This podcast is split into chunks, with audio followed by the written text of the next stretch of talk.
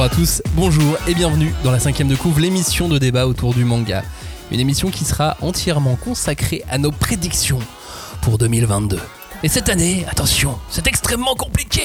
Il n'y a jamais eu autant de nouveautés, une petite centaine de tomes 1 juste sur le premier trimestre. C'est de la folie.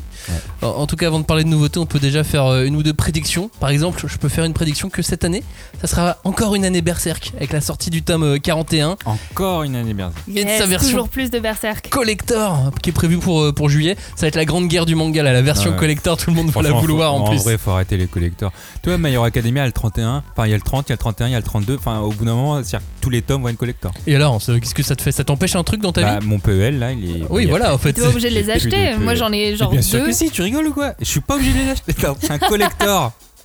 Que Bah- ça soit clair pour tout le monde, vous n'êtes pas obligé Si, d'acheter les mais c'est marqué, collectors. à partir du moment où il y a marqué collector, Johnny, achète. tu n'es pas obligé de l'acheter. Et alors là, pour le tome 41, ce sera pas tant la guerre que ça, puisque euh, du côté de chez Glénat, ils ont déjà garanti en bon gros stock. 500 000 exemplaires vendus. J'ai 3 pas millions. retenu. Non, mais je, je me demande Toujours s'ils ont plus, même pas donné un, un chiffre, mais, euh, mais voilà, ils ont garanti que. euh, bah, moi, en tout cas, Qui j'ai pas envie qui d'avoir de message de mon libraire qui me dit non. euh, Mais tu l'auras pas, parce que ouais. tu ne vas pas l'acheter, puisque tu en as marre d'acheter des collectors. Voyons. Tu parlais de My Hero Academia. Est-ce que My Hero Academia va être plus fort que Naruto cette année? Bah, j'aurais pensé oui au départ, mais comme ils vont sortir une Mais nouvelle ouais, intégrale, Parce que d'une part, il y a la fin supposée du manga au Japon, Ah, de My Hero, ouais. de My Hero.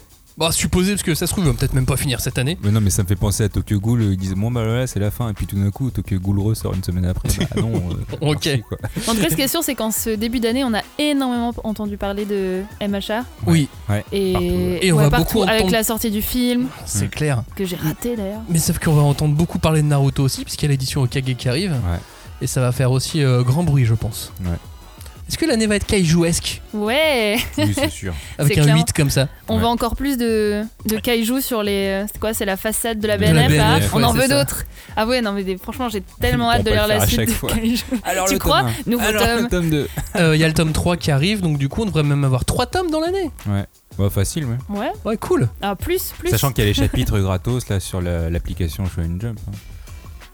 En anglais, tu veux dire Non, en français. Ah, en français, oui, mais la, la- la prépublication Oui, euh, oui, automatique. Ok, oui, comme d'habitude, oui, sur Manga Mais en même temps, c'était notre, euh, notre manga euh, préf préférée de. Bah, de Euh, l'année oui, dernière. Ouais. Donc là, franchement, euh, Non, je pense qu'on aura que Faut que ça 3 parte, tomes euh, en calculant bien. Non, je Bon, pense. peut-être 4. Non, en décembre, on aura 4, c'est sûr. Ouais, peut-être. Bon, en tout cas, on fait le point sur euh, les nouveaux mangas de 2022 dans cette émission. Donc maintenant, restez là, c'est la cinquième de couve. On ne pousse pas, s'il vous plaît. On ne pousse pas, c'est inutile. Le public n'est pas autorisé à assister aux épreuves éliminatoires. Moi, je crois que je pourrais être un très bon ninja. À quoi vous jouez L'heure est grave, c'est pas le moment de faire les guignols Mais on n'a rien d'autre à faire, on peut pas sortir. On va leur faire notre attaque secrète L'attaque de la Tour Eiffel, ils vont rien comprendre Et il faudra aussi parler des dessins animés, notamment des dessins animés japonais qui sont exécrables, quoi, qui sont terribles.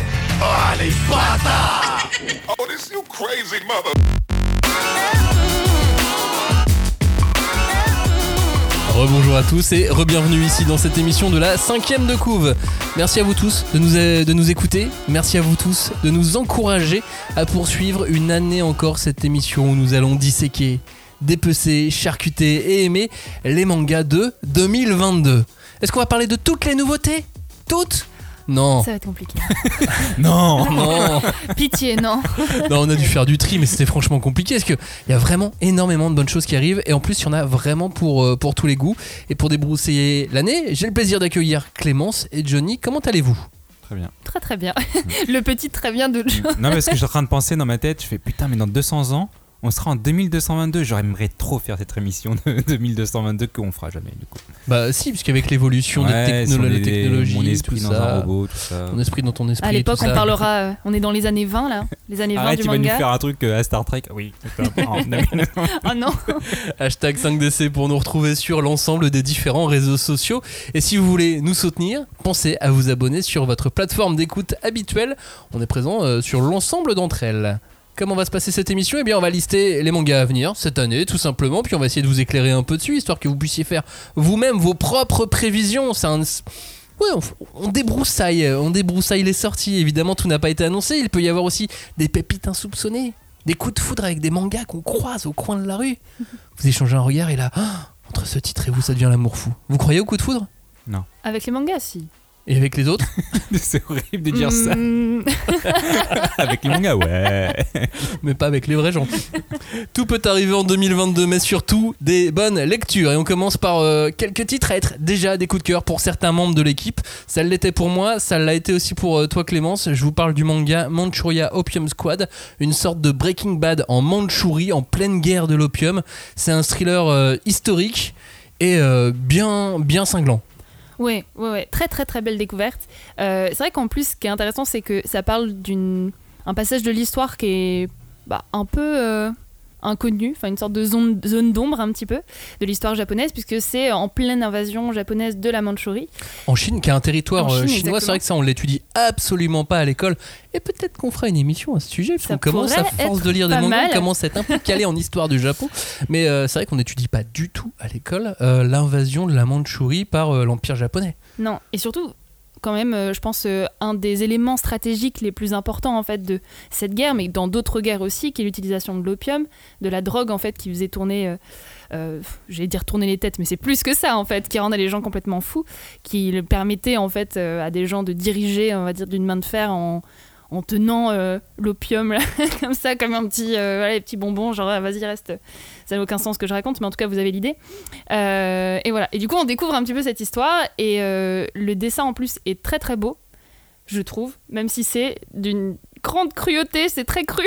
C'est cru, mais ça envoie graphiquement. Moi, j'adore quand les mecs prennent de l'opium. Ils arrivent à dessiner le, trip, le trip de la drogue, tu sais. C'est ça qui est quand même assez fou, c'est de réussir. À moi, je j'ai jamais pris, je n'ai jamais eu un trip à ce point-là, donc je me rends pas compte. Mais je trouve qu'on ressent très bien, avec ce dessin, cette, cette folie sur les visages, le trip qu'ont les mecs. Euh, quand ils prennent cet opium si pur que le héros de cette histoire arrive à faire, puisque quand je parle de Breaking Bad en Mandchourie, c'est ça l'histoire. hein c'est que le mec il fait une drogue super pure euh, c'est un, un génie euh, façon shonen tu sais c'est un, génie de la fabrication de l'opium et, donc du coup il arrive à faire un opium si pur que les mecs ils pètent des câbles Je vais être le meilleur fabricant d'opium. ouais alors il fait ça à la base pour soigner sa mère qui Voilà. est malade oui, hein. toujours, toujours. Et pour, et pour euh, aider aussi euh, son frère et sa sœur. Voilà. exactement S'occupe, euh, qui de sa famille. Oui, il a une famille. Mais c- oui, sachant que en plus ils ont tous été déportés, enfin déportés, envoyés euh, en, en Mandchourie, euh, comme beaucoup de comme beaucoup de Japonais euh, à l'époque. Et on prenait aussi des jeunes pour aller s'occuper, pour aller faire la guerre d'une part, Mm. et on prenait aussi des jeunes pour aller euh, labourer les terres. Donc on, on envoyait des Japonais euh, en, en Chine euh, sur, sur ce territoire annexé par, euh, par le Japon, qui, euh, qui a eu un nom d'ailleurs dans, dans l'histoire qui s'appelle le Manchukuo. Mm. Ça a été un vrai État et c'était le, le premier État dealer de, de l'histoire du monde. Enfin, l'un des premiers en tout cas. Euh, Mm. État dealer de, de l'histoire du monde, mais moi j'adore ouais, ce mélange drogue plus euh, militaire, Mm. plus euh, endoctrinement. Je trouve ça super intéressant euh, Mm. à, à lire. Et euh, moi, c'est un vrai, vrai déjà, un vrai premier coup de cœur Manchuria Opium Squad. Je me suis pris un bon coup de savate en le lisant. Je trouve qu'en plus, scéna- scénaristiquement parlant, le tout début du premier tome, donc on vraiment te fait rentrer dans la série très facilement, de façon très efficace, et, euh, et ça donne vraiment envie de lire la suite en fait. Ouais, puis j'aime bien ce qu'au début, on- le, le mec, le héros est dans l'armée. Et euh, par, au, au détail, tu sais, tu, sais pas ce que tu lis au début. Et, euh, et au détail, euh, au détour d'un. De, de la guerre avec ses, avec ses camarades, il fait Ah, mais telle plante, je la connais bien parce que moi j'adore les plantes. Non, non, non. oui, ça fait un peu what the fuck, pourquoi tu, Pourquoi tu aimes les pourquoi plantes tu me Je parles de plantes là, mon gars. Et après, il va découvrir le pavot et voilà. Manchuria Opium Squad, donc c'est euh, aux éditions Vega. C'est en 7 tomes. C'est une série toujours en cours et euh, j'ai vraiment hâte de, lire euh, les 3, 4, 5 premiers tomes pour voir jusqu'où ça va parce que à la fin du tome 1, t'es un peu pris. T'es comme lui, t'es en étau. Tu fais Ah, je veux la suite. Mm. Mais tu sais pas si t'as vraiment envie de lire la suite parce que ce qui va lui arriver, tu sais pas si ça va être très sympa. Ouais, mais après t'as un peu c'est prophétisé, prophétisé pardon, au tout début euh, quand même du tome. C'est ça que je veux dire, c'est qu'on le voit un peu en homme de pouvoir, en patron de la Mandchourie. Enfin c'est c'est comme ça qu'il est montré. On est d'accord que là je spoil rien, c'est comme ça les premières planches, c'est ça. On est d'accord, mais est-ce que c'est. euh, moi, c'est- dans, ces histoires-là, est-ce que c'est pas lui? ou est-ce que c'est pas lui? Est-ce que c'est réaliste? Est-ce que c'est un rêve? Est-ce que c'est une, une prédiction Ah. Bah, Tu vois ah peut-être, je sais pas, parce qu'il me semble qu'il vraiment c'est le- c'est les mêmes, il a même le, enfin. oui. Ouais, mais j'ai toujours. Oui, mais est-ce que c'est pas. Est-ce qu'il se rêve pas à un moment donné d'être comme. je- tu vois, c'est le. Mm. C'est re- non, là le tu me ressort- mets le doute. Parce que c'est le ressort scénaristique du euh, ouais en fait c'est lui mais c'est pas lui tu vois. Souvent, c'est ça. Ouais, moi j'aime bien ce genre de récit où frère tu vois un peu où est arrivé frère.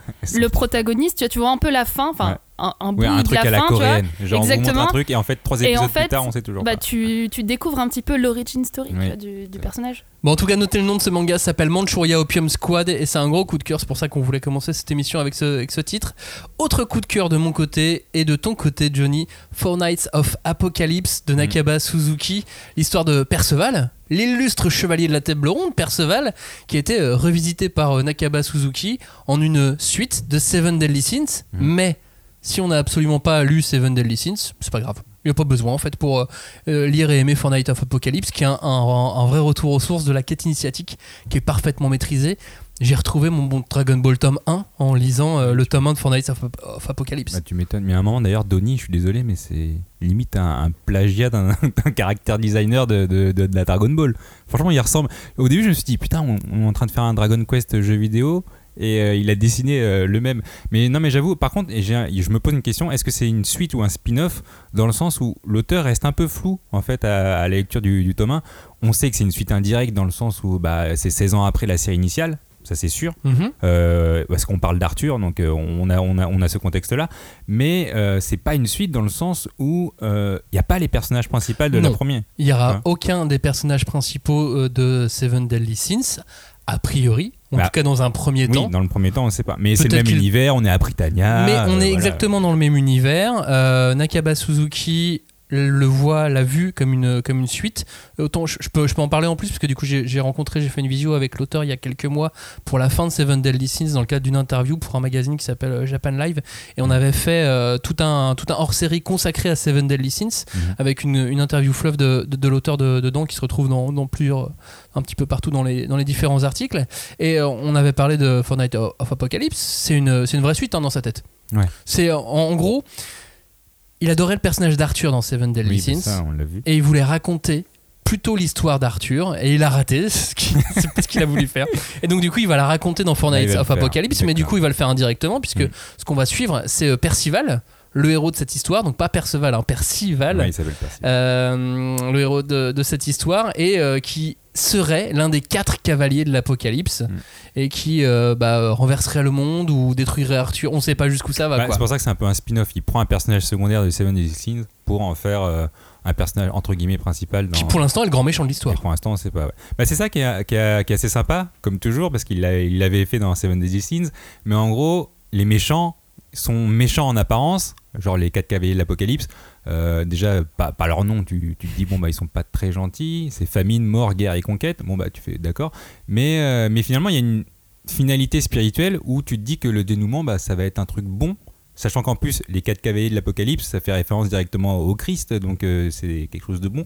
Et il y aura toutes les légendes arthuriennes qui vont avec. Donc tu te dis, c'est un peu le, même truc que début. Genre, ils sont méchants? Bah, en fait, non, ils sont pas méchants. Ils sont gentils, on va découvrir pourquoi. Ouais, bah de toute façon, c'est des personnages qu'on suit, les quatre cavaliers de l'Apocalypse. Ouais. Mais euh, effectivement, peut-être que la prophétie qui les envoie Hmm. va faire que euh, ils vont faire du mal Mais ce qui est assez et qu'on renverserait un petit peu les choses. Euh. Moi, je m'attends à tout hein, parce que dans, dans Seven Deadly Sins, il a fait des vrais gros retournements de situation. Hmm. Et à des moments, il nous a vraiment fait croire que certains des bons personnages étaient méchants. Oui.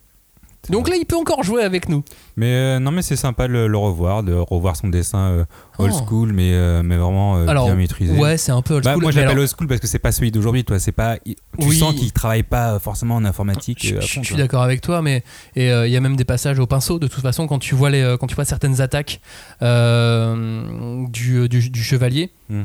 du chevalier sacré, à un moment donné, tu as une, une attaque de boule de feu. Ouais, de Ça, tout ça, c'est Ouais. fait au pinceau Oui, et tout, c'est magnifique. Et la mise en scène, la mise Ah, en est scène, elle est incroyable. Mm. Et si vous connaissez euh, bien l'histoire de Perceval, Mm. Le début de Perceval, regardez juste le, le premier chapitre du manga. Il y a des petites, euh, des petits parallèles assez, euh, assez rigolos. euh, le coup avec le javelot, etc. C'est- très marrant.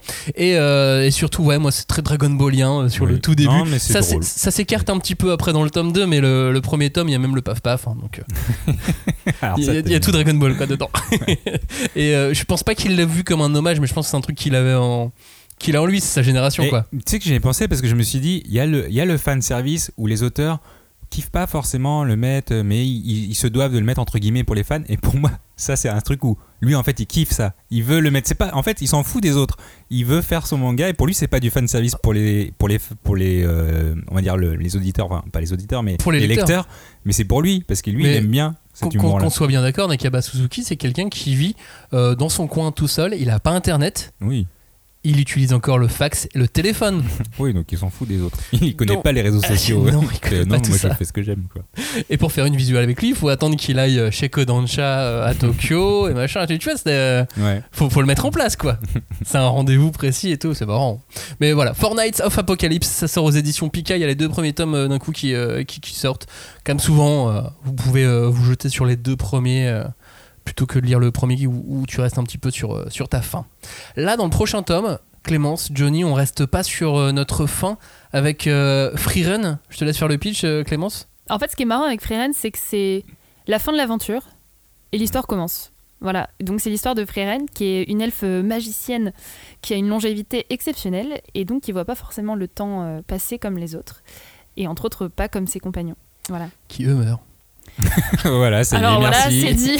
Mais ce n'est pas un spoil parce que c'est dans Pas les du premières tout, voilà, c'est vraiment tout début, ça commence comme ça un peu.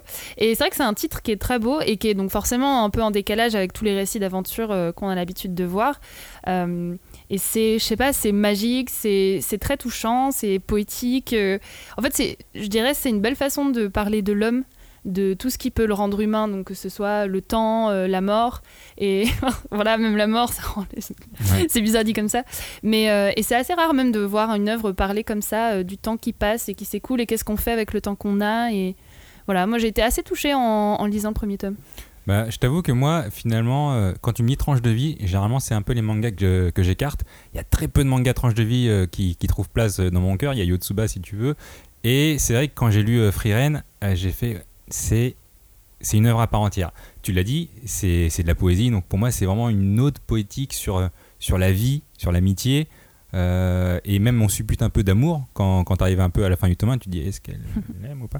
Et euh, bref c'est vraiment euh, une œuvre qui est, qui est très un peu mélancolique et comme, comme tu l'as dit franchement c'est assez prenant c'est très très beaucoup d'émotions et, euh, et surtout au Japon il y a eu un retentissement énorme euh, sur cette œuvre déjà il a été euh, la série a été élue manga de l'année du manga Taisho Awards en 2021 donc l'année dernière et elle a aussi gagné le prix Osamu Tezuka de la meilleure nouveauté 2021. Donc tu, tu sens que le public japonais est, est derrière, est derrière cette série, alors qu'elle est toute récente. hein. Elle est sortie en début des années euh, de- euh, 2020, en avril 2020. Et sachant qu'un an après, il y avait déjà 2 millions d'exemplaires en circulation. Donc c'est le public est là et il kiffe cette série.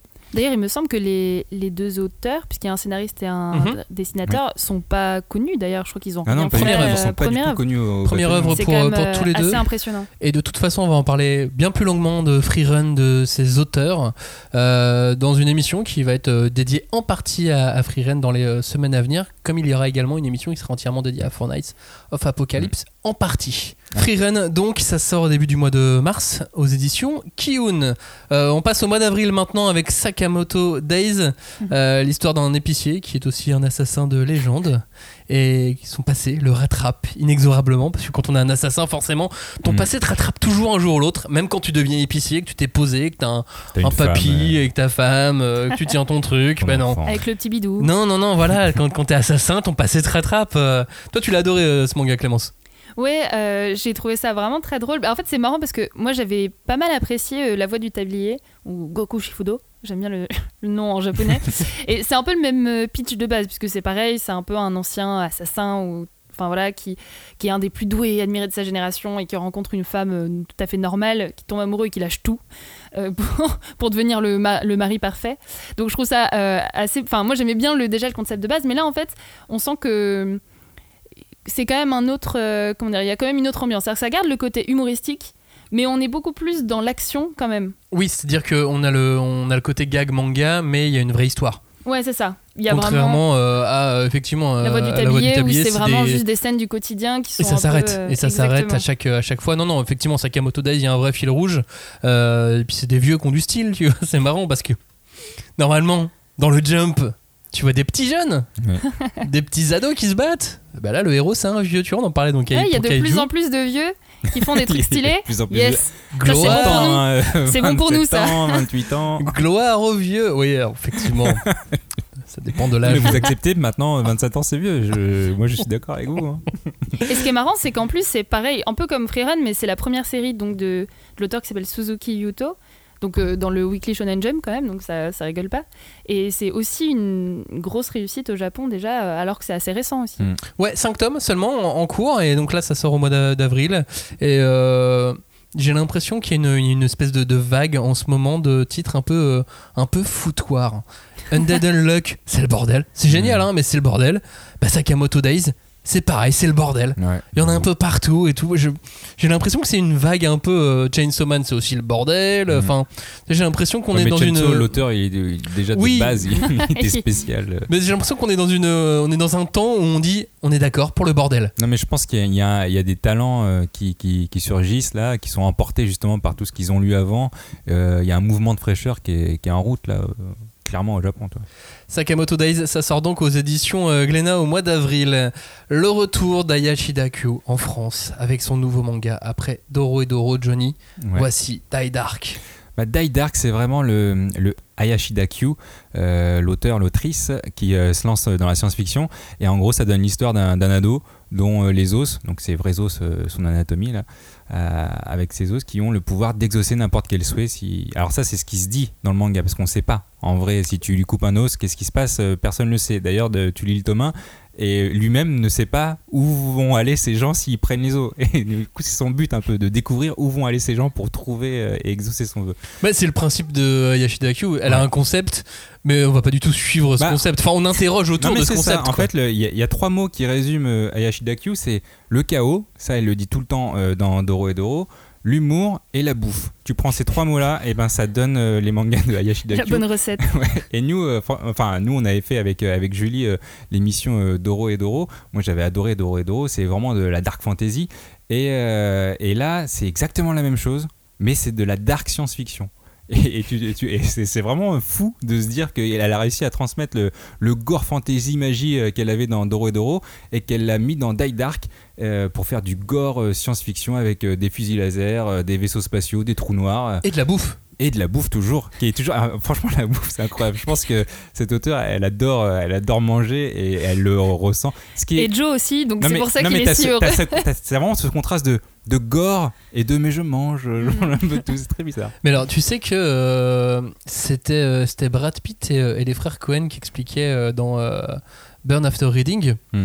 que le, personnage manquait euh, dans le film Burn, Burn After Reading, le, le personnage de Brad Pitt manquait de de style et donc il a décidé de le faire bouffer tout le temps et que ça lui donnait un ça lui donnait un, un charisme supplémentaire le Ah, fait c'est d'avoir ce Avec son chewing-gum là au début tout c'est le ça temps. et puis avec ses burgers et tout ce, le côté boulémique comme ça Eh, mais c'est vrai que dans Imitation Game je crois qu'il mange aussi pas mal hein, Et en fait, c'est- Il y a c'est- c'est- peut-être un truc de réal, d'écrivain, d'auteur, de, de scénariste, de comédien et donc de dessinateur Mm. euh, avec le fait de faire manger Mm. ces, ces personnages. Et c'est- tu sais que c'est des questions que les, que les auteurs se, se posent souvent. Genre, ah oui. Faut toujours que tes personnages soient en train de faire quelque chose. Ouais. Mm. Et effectivement, en donnant des petits côtés comme ça, en plus, elle, elle- elle a l'air un peu folle, Ayashi Oui, Dakyu. bah. Donc, euh, donc en, lui donnant certains aspects, euh, ça, ça, ça donne un peu, un peu de contenance à tout ça euh, et ça remplit les pages en Non. plus. En tout cas, moi, ce que j'aimerais pour 2022, c'est vraiment que, que les gens découvrent un peu Hayashi Dakyu, parce que c'est vrai que Doro et Doro n'a pas, est assez méconnu. Il n'y a pas eu un retentissement euh, euh, phénoménal dessus. Nous, on a fait un podcast euh, parce que vraiment, on adore l'œuvre. Et là, j'ai j'ai l'impression, en tout cas, que Die, Die Dark peut être plus accessible. Bon, ça me fait un peu mal au cœur parce que c'est la science-fiction dans le sens où j'avais dit que mon année 2022 serait l'année fantasy. Raté. Eh ben, bah, euh, on va voir plus tard encore dans l'émission que non. encore je trouve euh, Die Dark peut-être encore plus accessible que Doro et Doro, plus emballant Bah, dès le début. Ouais, le Thomas, euh, vraiment, euh, tu- t'es dedans. Voilà. Oui. Alors que euh, Doro et Doro, tu sais, tu le regardes, on se regarde un peu en chien de faillance, genre, ouais, t'as l'air sympa, non, mais je sais non, pas. vrai que Bon, ok, je vais rester un peu avec toi. T'as mais- de la magie, mais c'est de la magie bizarre. Alors que là, t'as un peu les gardiens de la galaxie, quoi. Des, des pauvres losers qui sont en vaisseaux spatiaux et tu fais qu'est-ce qui se passe, quoi. Die Dark, donc ça sort aux éditions Soleil. Suite de l'émission, on va arrêter euh, nos, nos- nos coups de cœur déjà partagés, même si on reste encore avec d'autres titres qui ont eu des coups de cœur encore, puisqu'il y en a plein en fait. Euh, mais là, on va parler de manga un peu, un peu d'amour, Hein, on, va, on va- on va utiliser le, on va utiliser ce mot, Clémence, Voilà, avec je- euh. J'adore comment c'est vraiment, on parle d'amour, et puis là, il y a le regard qui se tourne vers Clémence. Euh, bah oui, bien sûr, Aurémia. Euh, bah alors, comment faire le pitch? C'est vraiment juste euh, l'histoire d'amour entre deux adolescents, voilà, c'est tout. qui joue un peu au jeu du chat et de la souris. Pas vraiment... Ouais, un peu. Bah, c'est l'amour à la japonaise, quoi. Oui, voilà, bah, c'est un- C'est- c'est c'est- il y, a- il y a une phase Non, de drague, euh, voilà, c'est lent, mais c'est. Mais euh, non, mais moi j'ai vraiment beaucoup aimé. En fait, moi j'avais découvert forcément l'animé qui avait très bien marché. Et euh, c'est une romance du quotidien, voilà, tout en simplicité, euh, avec deux personnages qui sont euh, assez, euh, voilà, assez appréciables et tout ça. Il y a un côté très feel good, positif. Bon voilà, c'est la tranche de vie euh, qui réinvente pas grand chose non plus. Il n'y a pas une grande ambition scénaristique euh, au niveau de la romance, mais mais c'est vraiment très enthousiasmant. Enfin, moi, vraiment, j'ai lu tout ça d'une traite. Et ce qui est pas mal, c'est qu'en plus, comment dire, on va un peu voir du côté de tous les amis, de toutes les autres romances, on va dire, qui tournent autour du couple. Et, euh, et voilà, c'est très, euh, c'est très touchant. Tu parles d'ambition scénaristique, euh, pas folle, mais ceci dit, là où c'est bien fait, c'est qu'on peut se retrouver dans beaucoup de personnages. Oui, Ou re- se retrouver, pas forcément son soi d'aujourd'hui, mais son soi adolescent ou Non, ses mais- amis ou quoi. Tu, Non. tu peux te, je, je trouve que la galerie des personnages est très bien représentée à Non ce niveau-là. c'est, non, puis c'est assez moderne. euh, Le héros du départ, tu vois, il a des piercings, il a des tatouages. T'as pas forcément ça normalement dans le monde euh, tu vois, du, du manga. Là, clairement, c'est affiché que l'homme a, a des tatouages et piercings, la femme est un peu, elle a des amis, etc. Mais elle s'en fout un peu parce qu'elle a une vie à la maison, elle doit s'occuper de sa sœur, euh, de son frère, pardon. Et euh, ils sont très différents, mais ils vont se retrouver sur des points communs. Non, c'est. euh, Ouais, mais en fait, ça s'amuse pas mal des codes justement parce qu'en fait, euh, Miyamura, donc euh, le garçon, alors certes, il a euh, tatouage, piercing et tout, mais en fait, il a un côté très, euh, enfin, je sais pas comment dire, très gentil, euh, très doux, euh, Mm. très calme, euh, alors que finalement. euh, Ori, elle, elle, c'est la femme au foyer, euh, enfin, tu vois, Oui. très féminine, sauf qu'en fait, c'est elle qui est une bourrine et, et qui a un, des penchants un peu violents, en fait. Donc, euh, Et puis ça joue sur les cases, puisque euh, effectivement, comme les deux vont au lycée, ils ont euh, l'uniforme de, l'uniforme de l'école. Oui, Et que effectivement ils ne, euh, on- ils ne se font pas voir comme ils sont dans la vraie vie. Mm. Non, puis c'est surtout, il y en a qui pensent des clichés sur eux qui ne sont pas vrais, du coup, parce que les gens pensent que comme il est introverti, euh, le mec, eh ben, il est fan d'animé et que c'est un otaku euh, de base et un ikikomori, alors que bah, pas du tout. il a pas du tout regardé ça. Ce que j'aime beaucoup en fait dans ce genre d'histoire d'amour, c'est vraiment qu'il n'y a pas de je sais pas de complications surfaites où justement soudainement ah mince il y a quelqu'un qui arrive et ah non euh, mince le couple est en danger parce que euh, ils se parlent pas ça c'est le genre de, de Mhm. situation qui m'agace souvent euh, Ouais. dans les histoires d'amour euh, japonaises là non là en fait c'est juste euh, deux adolescents qui apprennent euh, qui, à, sa- à s'aimer qui apprennent à parler qui apprennent un peu comme on apprendrait la vie en fait Mais Et sur le début, en tout cas, il n'y a pas de triangle amoureux. Alors peut-être qu'il arrive plus tard, mais. euh, Hmm. Me voilà. je vais pas spoiler ah, ok, mais, très bien. Bon, mais- peut-être qu'il arrive alors. Mais mais- Mais- mais il y a toujours le bisou indirect, par contre. Genre, ah, il a bu dans mon verre. Ah, mais c'est un bisou indirect. Ah oui mais ça Oui, mais ça, c'est un classique. Je veux dire, je fais la même chose avec toi, Johnny. Non. Orimiya, ça sort aux éditions Nobi Nobi. La suite, et c'est déjà sorti, euh, contrairement à d'autres, d'autres titres, contrairement à Kiruru Kill Me qui sort au mois de mars. Oh, je suis tellement content de voir euh, Kiruru Kill Me euh, sortir en France parce que j'adore son auteur, Yasuhiro euh, Kano. L'histoire, c'est quoi? C'est une histoire d'amour, encore évidemment, mais entre un génie sociopathe et une tueuse à gages qui l'engage pour le tuer lui-même afin d'avoir des rendez-vous avec elle. ça a l'air complètement débile Alors attends, il, alors, il veut des rendez-vous. Lui, c'est un il génie. engage quelqu'un pour le tuer, donc elle essaie de le tuer et pour lui, c'est un rendez-vous. C'est ça. Parce que lui, c'est un, un génie, mais un génie un peu psychopathe, qui a énormément d'argent. C'est euh, c'est Elon Musk, si tu veux, mais euh, au niveau pharmaceutique.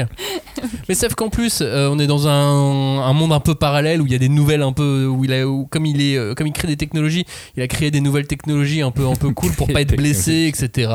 Euh, donc voilà. Donc en fait, à chaque fois, lui, il trouve des moyens pour euh, que elle puisse le tuer, enfin essayer de le tuer. Mais son but, c'est juste de se rapprocher d'elle, d'apprendre à la connaître et qu'elle apprenne à le connaître et ainsi de suite. Et euh, c'est marrant. Voilà, pour le, le premier, chelou. le premier tome, ouais. le Chelou. premier tome, on est, on est sur des petites missions et puis j'ai l'impression que ça prend de l'épaisseur euh, ensuite à la fin du, du tome 1. C'est l'impression que ça m'a- ça m'a donné. C'est drôle, c'est bête. C'est donc l'auteur de M0, de Pretty Face, hein, Yasuhiro Kano. Et c'est euh, c'est plein de tendresse. Au Japon, il y a trois tomes, c'est en cours. Euh, cet auteur n'est pas connu pour faire des séries très longues. Mm. Donc on, je pense que ça dépassera jamais la dizaine.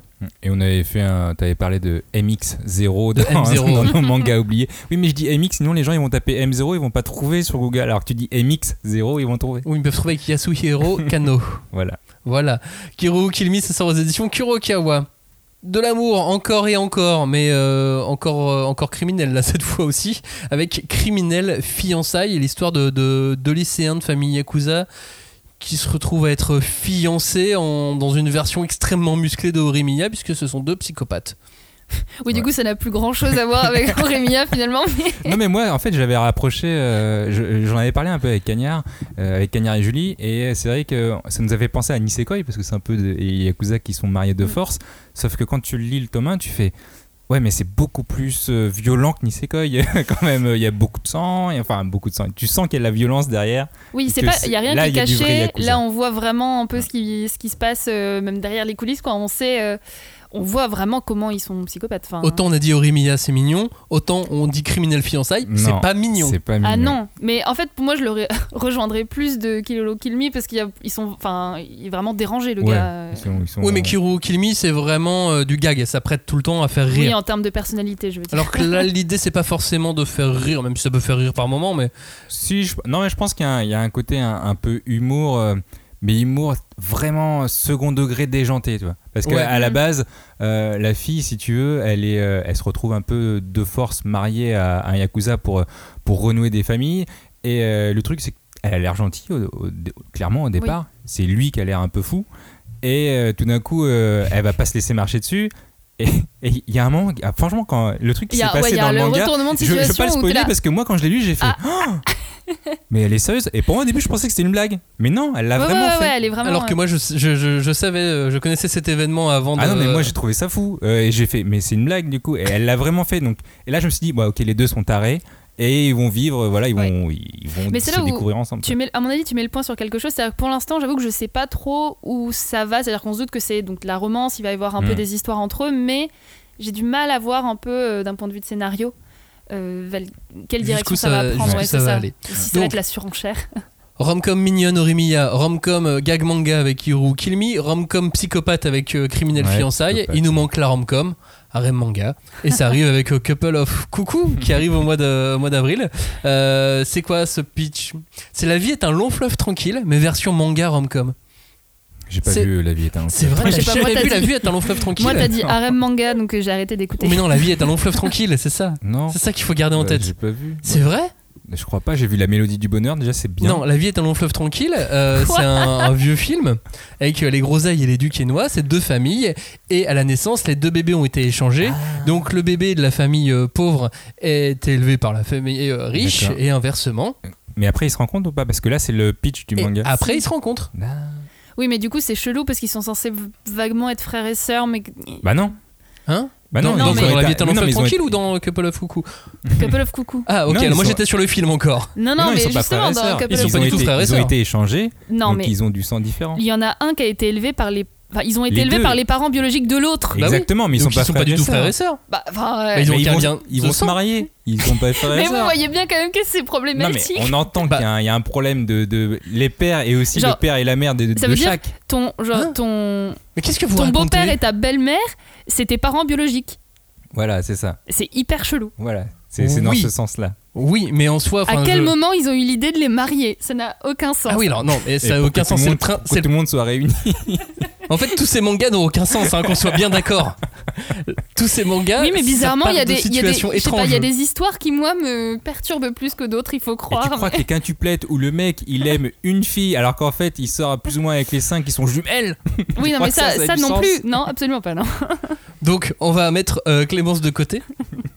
A Couple of Coucou, c'est fun, voilà, c'est bête, c'est euh, c'est drôle et globalement, si vous avez aimé euh, les quintessentiales quintuplettes, bien vous, avez, pouvez, vous pouvez foncer dessus. Moi, je, je, je le trouve même euh, mieux sur le, le début du manga en tout cas. Et c'était la mangaka qui a fait Drôle de racaille.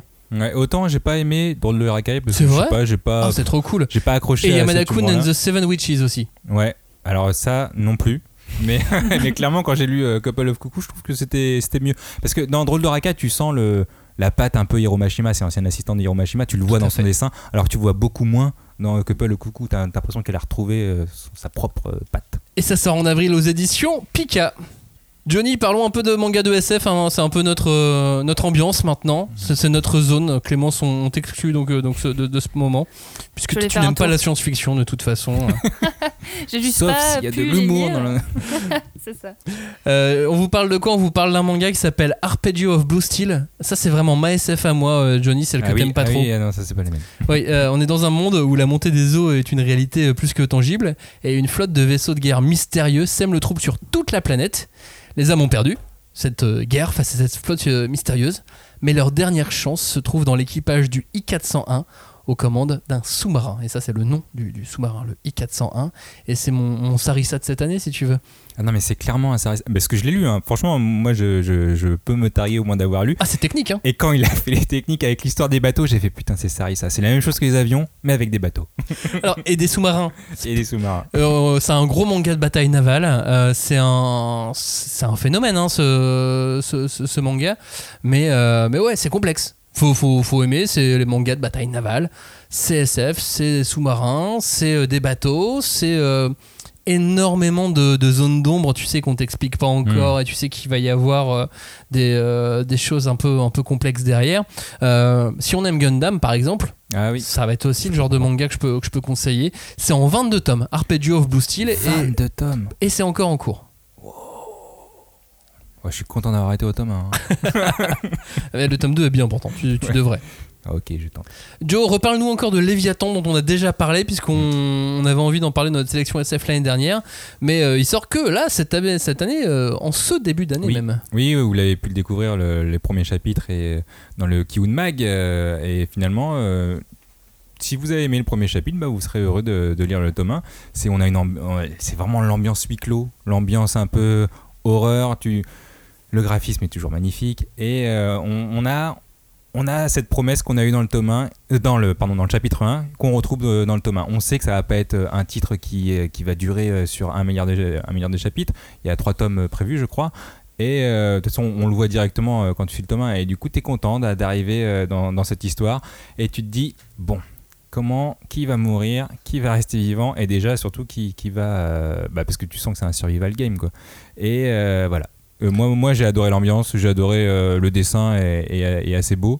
Euh, Et c'est en trois dedans, tomes quoi. Trois tomes, oui, c'est bien. Et c'est un peu plus grand que le, le format classique Oui. du manga, donc ça fait plaisir aussi de voir des, des belles planches qui sont pas entre guillemets réduites.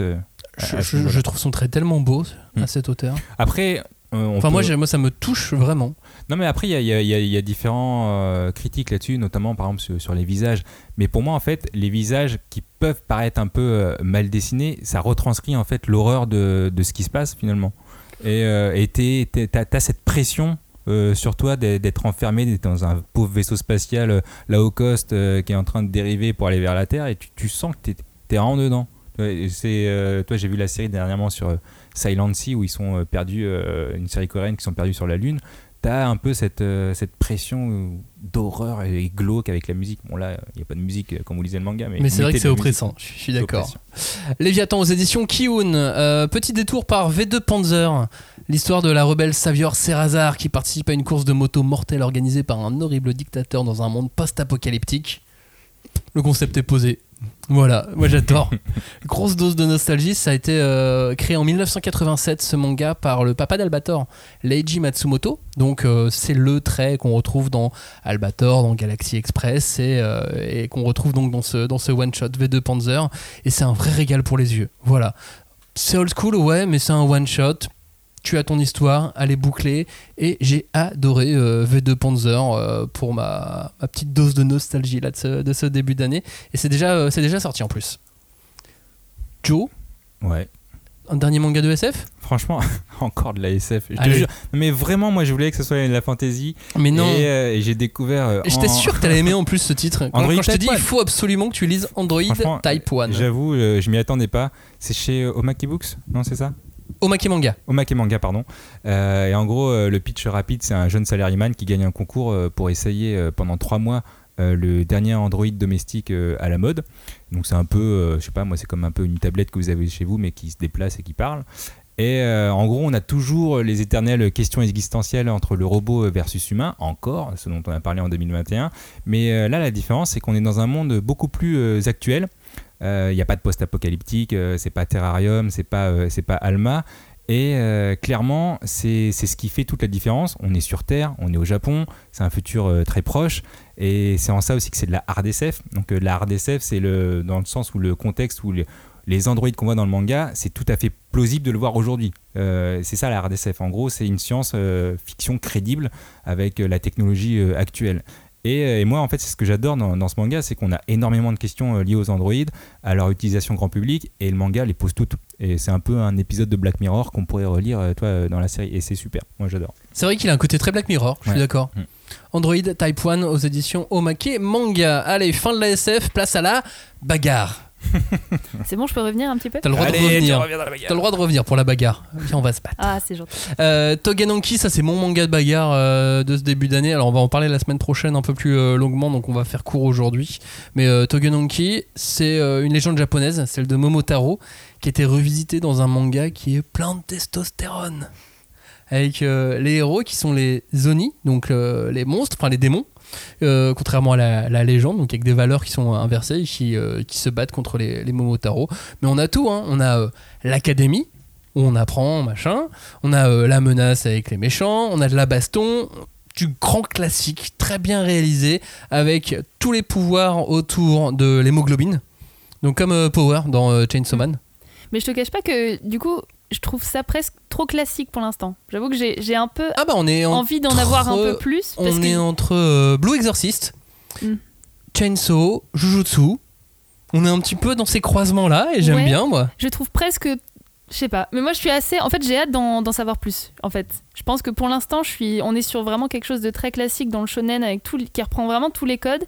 On sent que le pouvoir du sang, il y a quelque chose qui va se jouer là-dessus. Et en plus, chose importante, son pouvoir du sang à lui, c'est pour- lui et son chacun euh, comme euh, comme Power dans, dans, dans Chainsaw Man, chacun génère des, euh, des armes avec son Ouais. hémoglobine. Lui, il génère carrément des guns. Ça, ça j'avoue que c'est stylé. Il envoie des balles de Ça, sang. c'est- Super stylé. stylé. Je suis d'accord. hémophile. Faut pas être- enfin aussi justement peut-être pour pouvoir euh, faire des, des- des rafales. Euh, Togananki donc voilà moi c'est euh, on en reparle la semaine prochaine de toute façon donc on, on en dira pas plus aujourd'hui. Euh, en autre bagarre l'eau contre contre les hommes dans Desert 09. L'eau contre les hommes, c'est une, belle bagarre. Oui, non, alors désert, dans Désert 9, c'est, on est dans un monde désertifié, donc c'est que du désert. On, va suivre un jeune garçon qui est déjà chasseur, chasseur d'hydra, donc les hydras c'est des monstres d'eau. Et en gros, il va partir en quête de, son père, qui était lui-même parti pour découvrir le désert numéro 9. Alors, le désert numéro 9, c'est le pays originel oublié de, tous, mais que personne n'a jamais trouvé parce qu'il y a 8 déserts qui existent. Et a priori, il y en aura un neuvième. Et euh, son père est, par- est parti le chercher. Et du coup, son fils, le chasseur d'Hydra, il va. Ça fait un peu. J'ai l'impression que c'est Hunter x Hunter, sauf que Hunter x Hunter, bah, il n'était pas chasseur au début. Alors que là, bah, direct, ils ont fait bon, bah, il est chasseur et puis on va chercher le papa. On va un peu plus vite dans Desert On va 09. beaucoup plus vite d'ailleurs. Et euh, c'est de la fantaisie. Alors, c'est ça qui est assez, euh, assez fou parce que c'est de la fantaisie. c'est pas de la SF. Ouais, là je suis content d'ailleurs de, de l'avoir vu, c'est de la fantaisie, mais c'est surtout de la fantaisie euh, complexe. Et c'est paradoxal parce que c'est complexe mais accessible. C'est chez Nobinomi.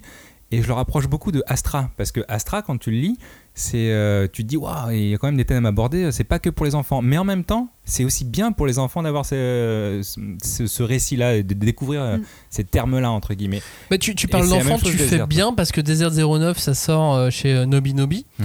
qui est à la base un, un éditeur qui euh, s'accède jeunesse. hein. Si vous cherchez l'émission qu'on a fait, quel manga pour nos enfants ou pour mes enfants, je sais plus comment elle s'appelle. Mm. Euh, les éditeurs de Nobi Nobi sont, sont avec nous et ils parlent un petit peu de leur ligne éditoriale. Et là, ils ouvrent euh, une, une nouvelle euh, une Collection. nouvelle collection euh, qui s'appelle Genki et qui s'adresse euh, à des gens aussi plus âgés.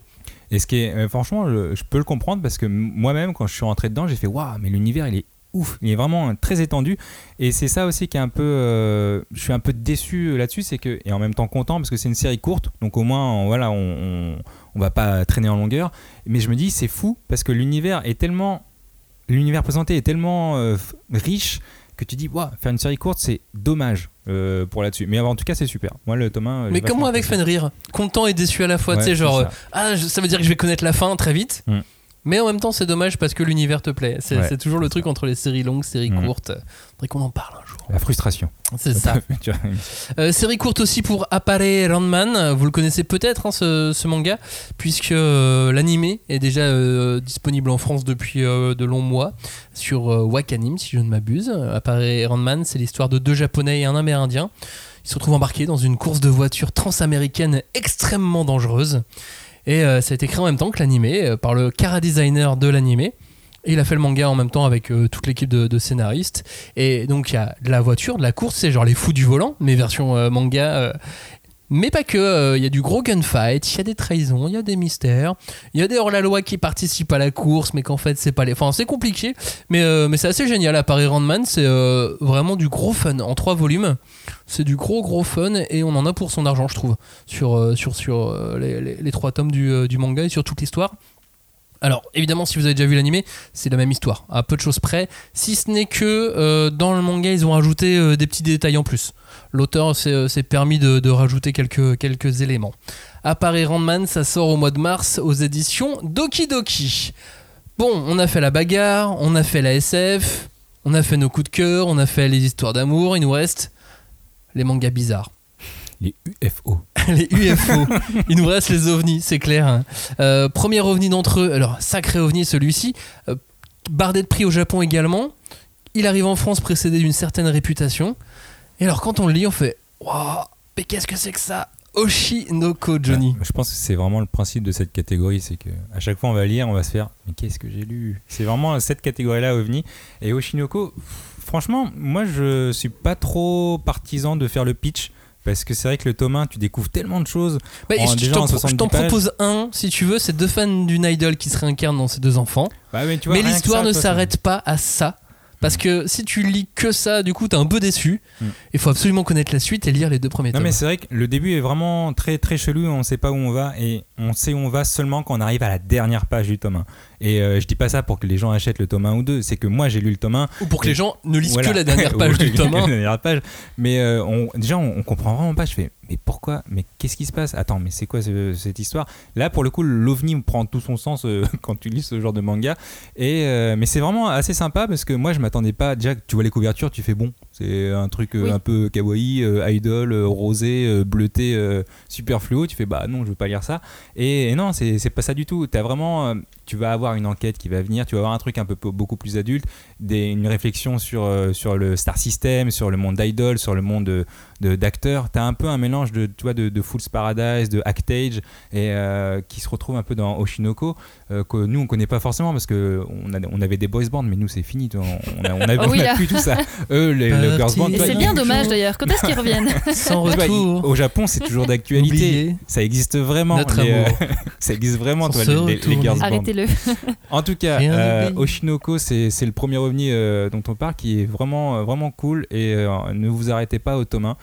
Et en tout cas, lisez le tome 1 en entier pour savoir si oui Si ou vous non, avez envie de euh, connaître la vous suite. allez, vous allez aimer. Moi, j'ai trouvé ça fou. Donc, euh, je, je vais continuer. Sachant qu'au scénario, euh, c'est la jeune femme qui a créé euh, Kaguya-sama Love is War et ça n'a rien à voir. non, rien à voir. Mais euh, en revanche, c'est quelqu'un qui, a du- qui, a du- qui a du talent. Autre ovni.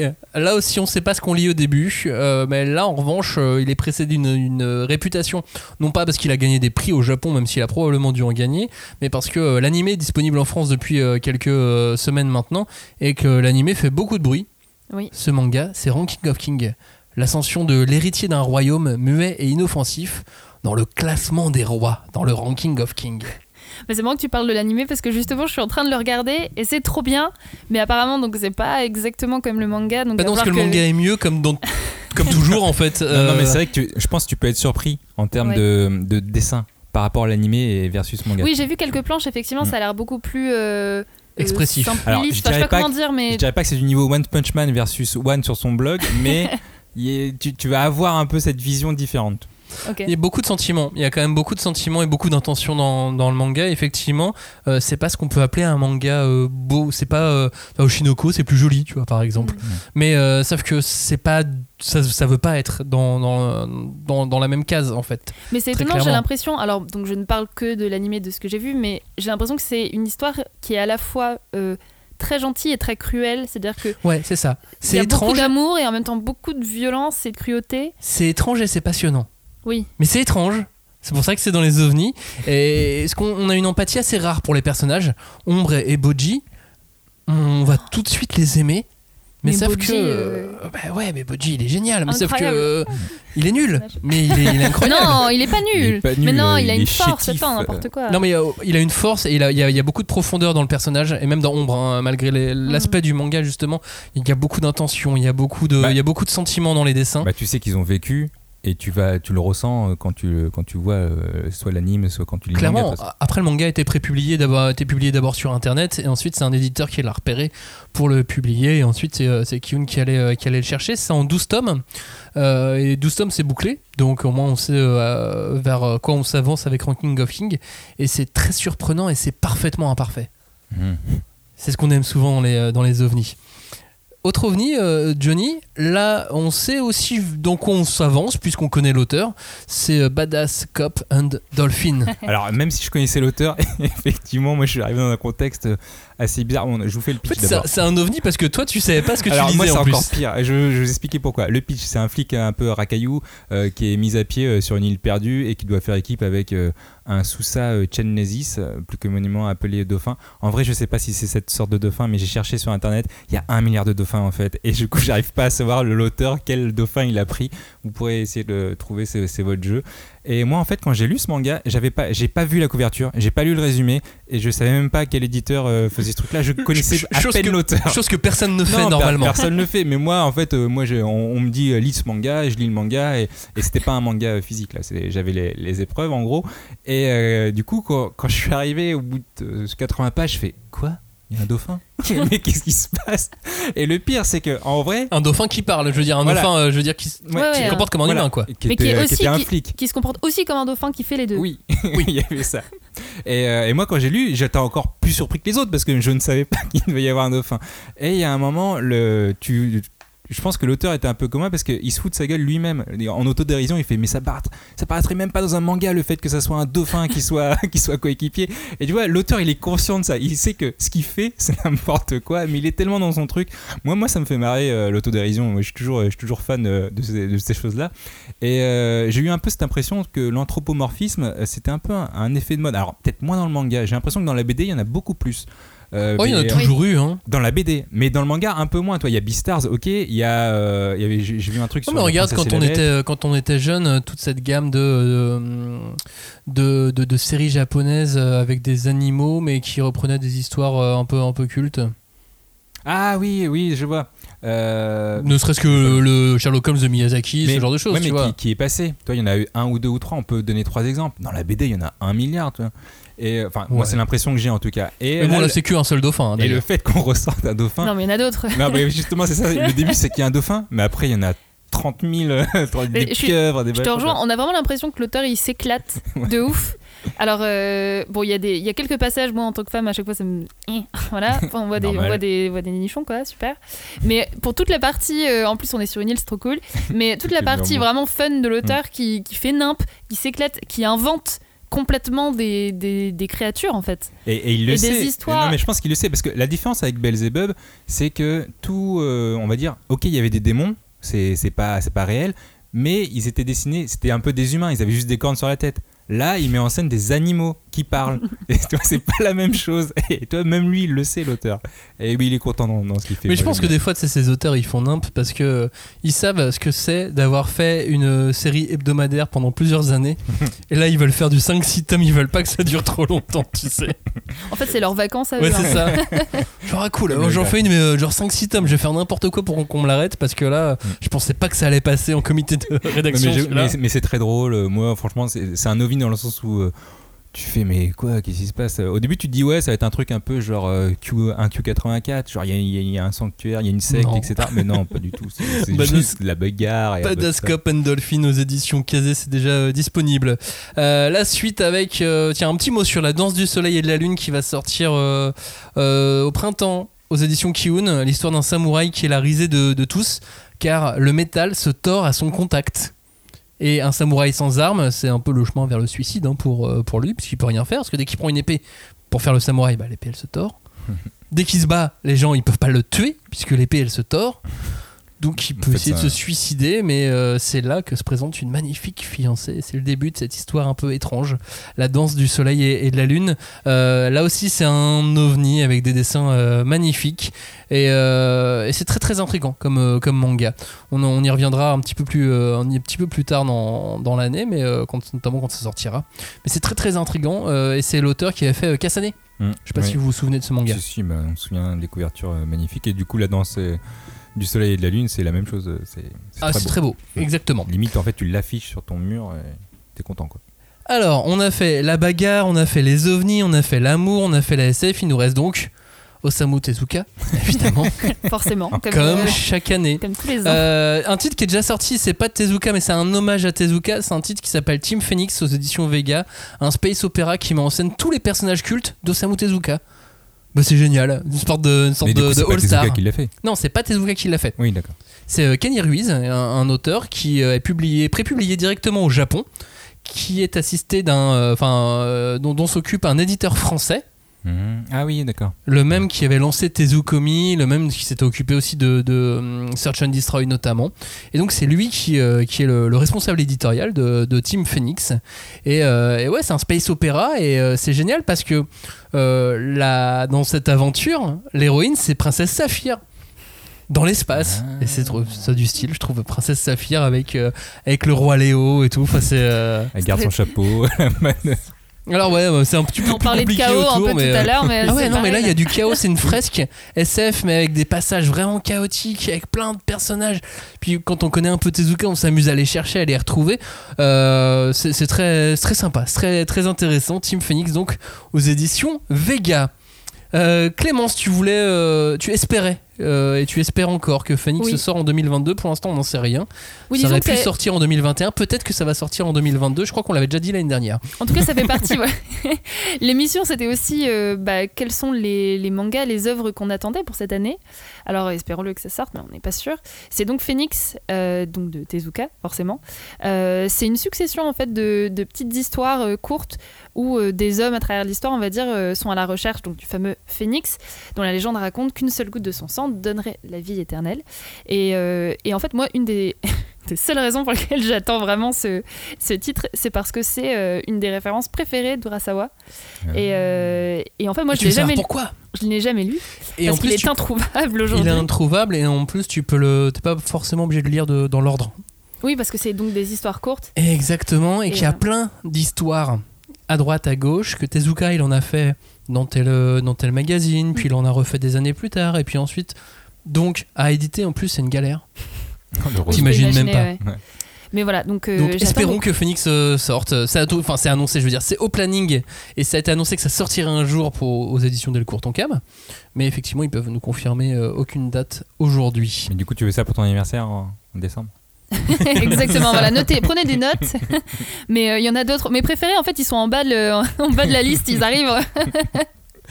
Euh, Qu'est-ce qu'on a d'autre chez, Tezuka? On a euh, Isan Manga euh, qui en sort deux nouveaux encore et qui ont l'air plutôt cool. Alors déjà il y a le tome 2 de Big X qui, qui sort. On en avait très peu parlé l'année dernière et pourtant c'est stylé, c'est un mélange de Captain America, de Ant-Man et de Hulk version Tezuka.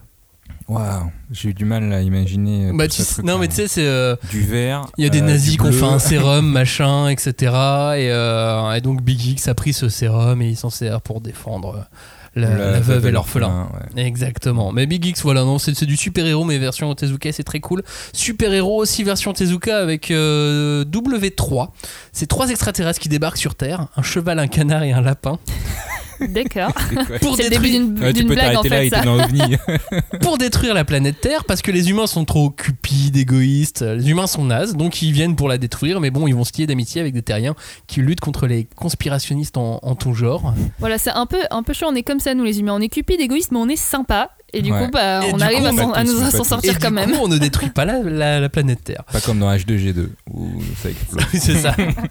Euh, Big X W3 et puis autre manga euh, de Tezuka chez Isan Manga, c'est Captain Ken, un space western euh, assez époustouflant qui met en scène un, justifi- un justicier qui défend les martiens face à l'oppression humaine. Ah oui, t'as le parallèle. Quoi. c'est encore inversé. Non, mais voilà, euh, Tezuka a fait des tas de trucs tellement géniaux. Et c'est marrant d'avoir ces, euh, ces- ces histoires d'aventure euh, qui, qui ressortent maintenant et, et auxquelles on peut avoir accès. On peut avoir accès à plein de trucs aussi sur. Euh, Isneo, ouais, ok. Et sur une plateforme qui est naissante, enfin qui est naissante, qui a déjà quelques, quelques mois, voire années, et qui s'appelle Mangasio.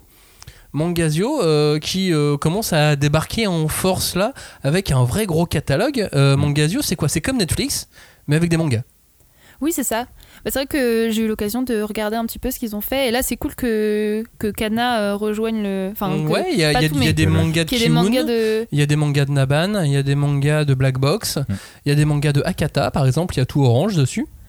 Oui, c'est vrai. Et Mais maintenant, il y a des mal. mangas de, de Kana. Là, euh, on peut aujourd'hui, là, à l'heure où on enregistre cette émission, euh, donc la veille de la diffusion, autant être très clair, on est en retard, eh ouais Non, mais c'est. on peut euh, lire les deux premiers tomes de Gintama, les deux premiers tomes de As-Class, les deux premiers tomes de Samurai 8. On peut lire les deux premiers tomes de euh, Undead Unluck. On peut lire les deux premiers tomes de Column Generic Romance. Ah, c'est pas mal. Ouais, on en a beaucoup parlé. Et d'autres, d'autres titres comme ça. On peut lire Too Old Boy, on peut lire, euh, euh, on peut lire Orange. Qu'est-ce que j'ai vu Bon, il y en a plein en tout Voilà. cas. Non, mais en tout cas, enfin, ce que je voulais dire, c'est que j'avais lu, enfin, j'avais regardé un petit peu euh, ce qu'il y avait il y a quoi, il y a un mois ou deux. Et c'est vrai que je trouvais que c'était quand même un peu léger, même s'il y avait Ouais, des titres pareil. intéressants. Et, euh, et là, le fait qu'il y ait beaucoup d'autres titres qui arrivent, tu sens que ça peut devenir intéressant vraiment de- d'avoir l'application. Avant, j'avoue que bon, j'étais moins convaincue. Ouais, moi aussi. C'est, euh, c'est quoi? C'est 70 balles l'année ou 7, euh, ou 7 Ouais, balles euh, J'avais par lu une mois de leur pub, en gros, c'est le prix d'un tome par mois. Eh Ben, t'as accès à plein de tomes. C'est ça. ça, c'est ça leur pub.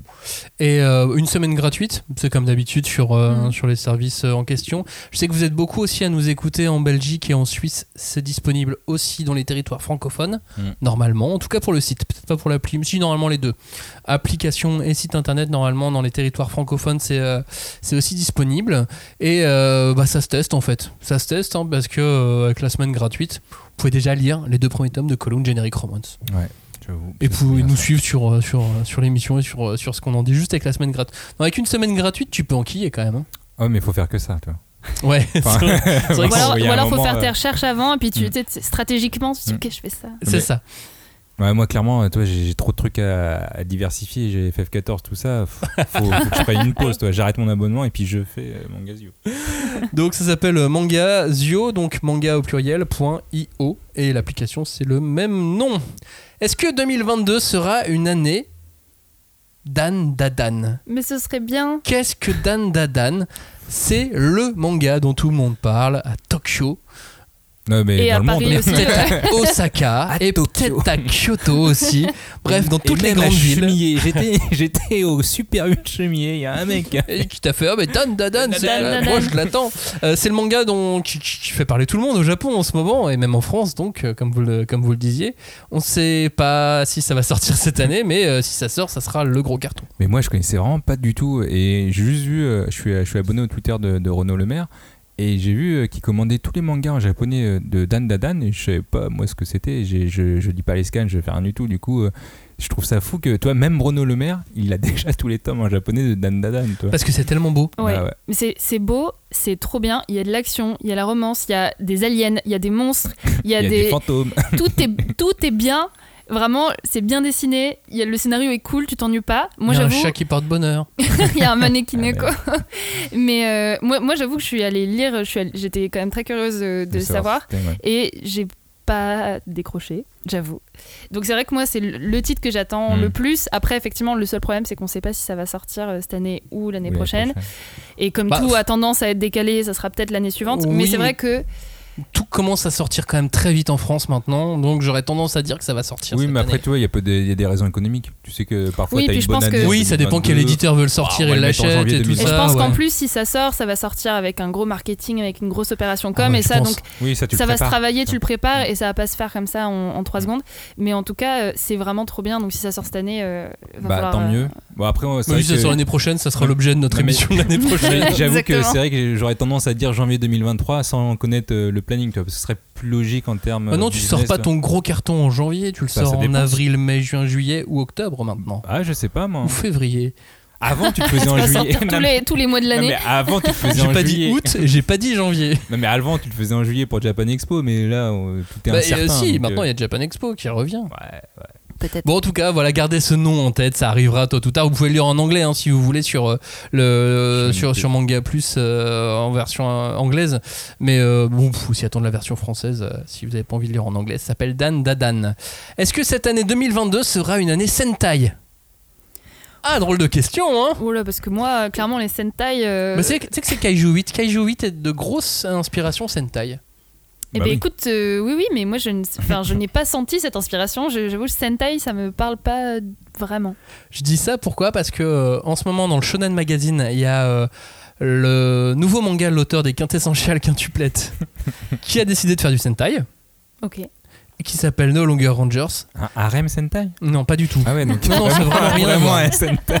Non, non, c'est un Sentai d'action d'humour, euh, mais, euh, mais Alors ça, voir. par contre, alors je j'aime pas le harem, je connais pas le Sentai, mais, le ça, harem je veux bien voir. Euh, no Longer Rangers, ça peut sortir cette année ou pas, c'est comme Dan Dadan. En revanche, je peux avec certitude dire que Turbo Rangers et Liveman, ça sort chez Black Box. Liveman, mais c'était Bioman. Tu sais, nous on connaît euh, ça Ah sous le nom de oui. Bioman. D'accord. Mais Liveman, c'est Bioman, c'est le manga de Bioman. Le mec est toujours en live, quoi. c'est un peu les. les Moi, j'ai juste le Mais, euh, générique tu en sais, tête. dans ce hein, cas-là, vraiment, Bioman, c'est le mec qui est toujours bio, ça n'a aucun sens. Bah, si, maintenant. C'est le principe des noms de Maintenant, il y super-héros. aurait un sens aujourd'hui. Et il y a un autre truc qui sort, alors c'est du simili Sentai, euh, c'est Samurai Troopers. Vous vous souvenez du dessin animé Les Samouraïs de l'éternel? Ouais. Non. Et bah c'est le manga des Samouraïs non, de je m'en souviens l'éternel. pas, non, Absolument je suis trop jeune. Ça va, t'es trop jeune toi? Ah oui, 20. Oui, c'est ça. 4 ans. Euh, sinon, il y a un des pionniers du genre, Ishinomori, qui euh, a un Sentai qui n'a pas encore été publié en France et qui est un très bon Sentai qui s'appelle Himitsu Sentai Go Ranger qui va euh, sortir aux éditions Isan Manga. Euh, Il y a Toru Fujisawa, l'auteur de GTO, qui a fait son Sentai qui s'appelle Uchu Keiji Gavan. C'est Xor. Et mais vu par euh, Toru Fujisawa et ça va sortir aussi chez, chez Isan. Et euh, il y a Kamen Rider Amazon également de, de Ishinomori. Là, c'est le fantastique qui donne euh, à Kamen Rider ses pouvoirs et non la science. C'est d'habitude Hmm. dans les dans les Sentai, c'est la science qui te donne tes pouvoirs. Et Ouais. dans Kamen Rider Amazon, c'est euh, du fantastique. Donc voilà, il y a plein de titres. Il y a plein de titres vraiment Sentai assez cool qui, qui vont sortir. Qu'est-ce qu'on peut avoir d'autre? Tiens, on parlait de Dan Dan Dan tout à l'heure, mais il y a un autre manga qui est très connu qui s'appelle. Alors, je vais utiliser le nom français maintenant qu'il est disponible en animé sur Netflix. C'est Komi cherche ses mots. Ça aussi, ça peut faire un gros bruit si ça Ouais. sort en France cette année. Tu me l'as pitché et j'avoue que je l'ai pas encore lu, mais ça me donne vraiment bien envie. Alors, euh, l'animé est disponible sur euh, Netflix euh, dès à présent, si, si vous le souhaitez. C'est super bien réalisé en plus. C'est un réalisateur qui s'appelle Watanabe qui va faire l'adaptation animée de Time Shadows, euh, enfin qui est déjà en train de le faire d'ailleurs, euh, Oh. qui, euh, qui est dessus. Euh, l'animé est chouette et le manga, moi je l'ai jamais lu, mais euh, ça me donne trop envie de le, de le lire quand j'ai vu les, les premiers épisodes. Euh, donc c'est le- un gros succès rom-com au Japon, l'histoire d'une lycéenne adulée dans tout le bahut et qui est incapable de se faire des amis parce qu'elle est vraiment trop timide et qu'elle est incapable de Attends, sortir un mot. Mais elle est adulée. Oui, mais justement, tu sais, le silence, ça donne l'air cool. Ah. Parce qu'elle est magnifique, non J'imagine. euh. Oui, elle est, elle est, elle est jolie, elle est grande, elle est. J'imagine euh, qu'elle est belle. euh. mais euh, mais tu sais, c'est pas le canon habituel des, des animes et des, et des mangas, donc du coup, c'est pour ça aussi que, que c'est assez, c'est assez particulier. Le trait est particulier en, en tout cas. Et je me dis que si ça sort cette année, ça peut aussi faire un, un- un gros bruit. euh, Comme ils cherchent euh, ces mots. Je sais pas si d'ailleurs, si jamais un éditeur français l'achète, s'ils vont garder ce, le, le nom que Netflix a utilisé. Parce qu'en plus, Netflix a changé de nom. Ah. Entre temps, oui. Par rapport. Ouais, mais c'est la traduction du japonais, non? Mm, Je crois pas. Ah, non. désolé, j'ai pas cherché pour vous, je chercherai plus tard. Tu chercheras plus tard. Ouais. Euh, Qu'est-ce qu'on a d'autre? Tiens, en quelques mots, on a d'autres mangas un peu bizarres qui vont peut-être sortir en France. Euh, Darwin GN, ça c'est un manga. Hum, le héros est un singe. Tu parlais d'anthropomorphie tout à l'heure avec les Ah, dauphins. voilà. Là, le héros est un singe, euh, mais il va à l'école comme les autres. Euh, on est autour des tests sur les animaux et du terrorisme notamment. Sujet, euh, ouais. euh, Sorti- T'as sorti trois choses euh, singe, terrorisme. et- bah tu sais, ça. sur les animaux, terrorisme, ça va, ça va avec. Il peut y avoir de- des, liens assez, assez réguliers. Parce Ouais. que je sais pas si t'as vu la planète des singes, mais oh, il y a deux trois liens dedans quand même Ouais, c'est la science-fiction. dans les derniers. et donc beaucoup, beaucoup de prix au Japon où tu sais nommés dans les fameux Konomangaga Sugoi ou Taisho Mhm. Awards, euh, ils se retrouvent toujours dans, dans ces finales là. Tout comme le- un autre titre. Alors excusez mon japonais, qui s'appelle Chi Chikyu no Undo ni Tsuite, un manga sur la théologie.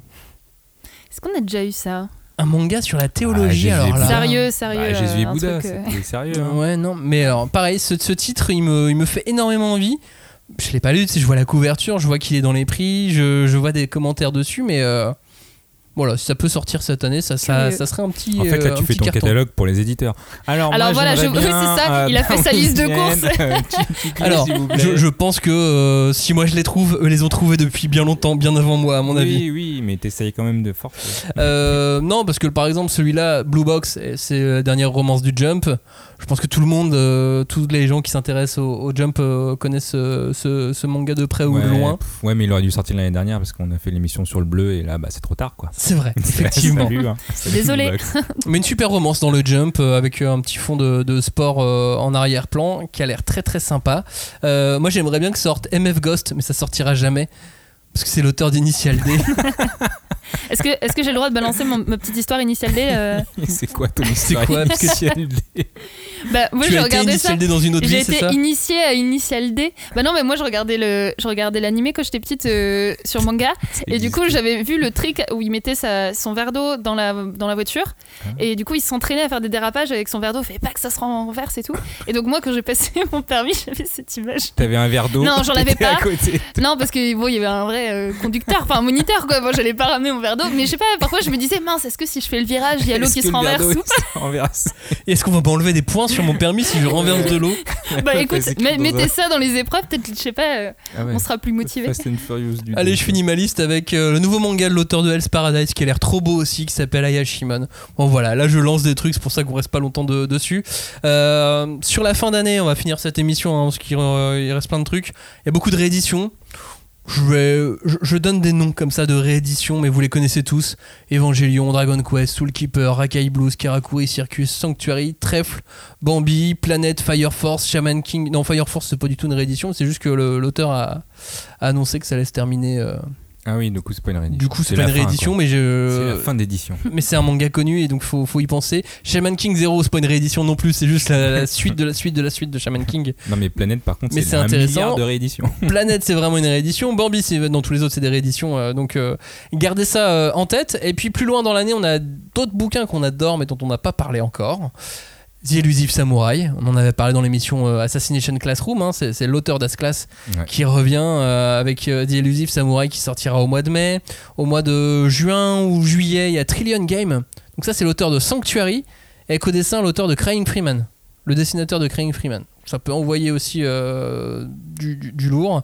J'ai vu passer Violence Action, possible ovni avec une petite, une petite jeune fille de 20 ans qui est tueuse à gages. J'aime bien le, Sympa, ouais, j'aime le bien le truc. tu sais, Elle, est, elle, est- elle est toute Moi j'aime bien look- les femmes qui tuent des gens. Femme forte. sur la couverture, elle est toute lookée avec son petit sac à main Mais et pas tout ça. gratuitement. hein. Et puis elle a son petit gun. Mais elle est payée pour ça, hein, c'est son boulot. Attention. Bah évidemment que son boulot. Fais gaffe. Euh, Il y a Clevates qui va sortir, c'est de la Dark Fantasy par l'auteur de Dimension W.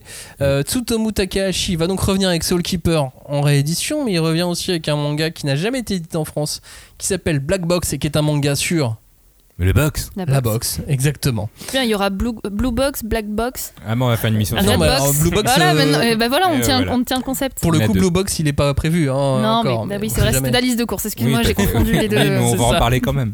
Black Box, ça doit sortir en avril ou en mai, si je dis pas de bêtises également. Phantom Seer en mars, un autre titre du Jump. Avec, euh, avec du fantastique dans, dans- dedans. Nakano Boogie Woogie, ça c'est un ovni aussi qui sort en mois de février, sur, notamment sur le quartier de Nakano au Japon. Mais alors ça a l'air d'être n'importe quoi. Ça dépend, c'est Eddie Mitchell qui a fait le. Waouh ouais, désolé. Écoute, Eh, je suis je, Mais moi je jeune. l'ai, hein, je l'ai depuis tout à l'heure. hein, Je suis Je- désolée Ouais. dans la tête là. je, te- je te félicite, Je pour cette euh, je blague. euh, hashtag Eddie Mitchell. Euh, Il y a Look Back évidemment qui Mais va oui. sortir. Bon alors ça, euh, j'avoue, je plaide coupable. En fait, je me suis trompée parce que clairement, si j'avais eu deux minutes de clairvoyance, il aurait été dans ceux que j'attendais, mes coups de cœur que j'attendais de l'année. Je sais pas ce qui s'est passé dans. Bon bref, il s'est sûrement rien passé dans ma tête. Euh, Look Back, trop trop bien. Euh, C'est le le, one one shot, voilà, de l'auteur de Chainsaw Man. Euh, c'est alors, c'est pas aussi barré que Chainsaw Man, mais tu retrouves complètement euh, la patte de l'auteur, que ce soit dans, bah, forcément dans l'écriture, mais même aussi dans le côté scénario un peu. euh, Mais surtout avec, au Japon, avec ce Étonnant. one shot, il a tué le game direct. Mais il est, c'est incroyable. Et en plus, alors c'est pas la première fois en plus que je parle, euh, comment dire, dans cette émission de, de manga qui parlent d'art ou qui parlent justement un peu Inception, tu vois, genre du manga, des, des mangaka qui parlent du manga. Mhm. Et, et ça parle de ça et c'est vraiment trop bien. Euh, voilà, donc j'ai hâte que ça sorte. Eh bien, on va en parler dans une émission euh, consacrée à l'auteur et à Chainsaw Man. Ouais. Oui, Évidemment. oui, parce que ça, c'est pas une liste de course, ça va sortir.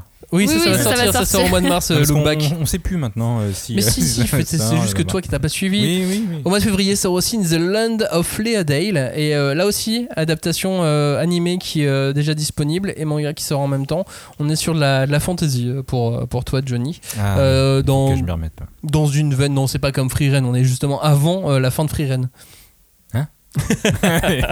Avant. On en, on reparlera, on en reparlera dans d'autres émissions à venir. Voilà, on a fait euh, une liste, mais euh, je sais pas combien de mangas, on en avait une Bah, De cinquantaine. toute façon, c'est 2022. On en avait là, beaucoup on annonce l'année. Non, mais on annonce l'année. Il y a 12 mois dans l'année. Bah, désolé, il y a beaucoup de mangas. Quoi. Et encore, je pense qu'on n'a pas les mangas du mois d'octobre là. Non, oui, c'est plus orienté à début part dans ma liste de courses, mais. euh, Voilà. J'espère que ça vous a plu, euh, vous aussi. hein, J'espère que vous avez bien pris euh, des notes pour faire vos petites euh, prédictions, vos petits choix là. de- Ouais, Robin fera de ce que vous critique, attendez. Dans cette, euh, dans cette émission, on vous remercie de nous avoir écoutés. On vous dit donc à la semaine prochaine pour parler de sang dans le manga. Ouais, Et ouais, ça va, ça va saigner. ça va gicler. À bientôt, ciao Oh, Oh là là. là. Oh.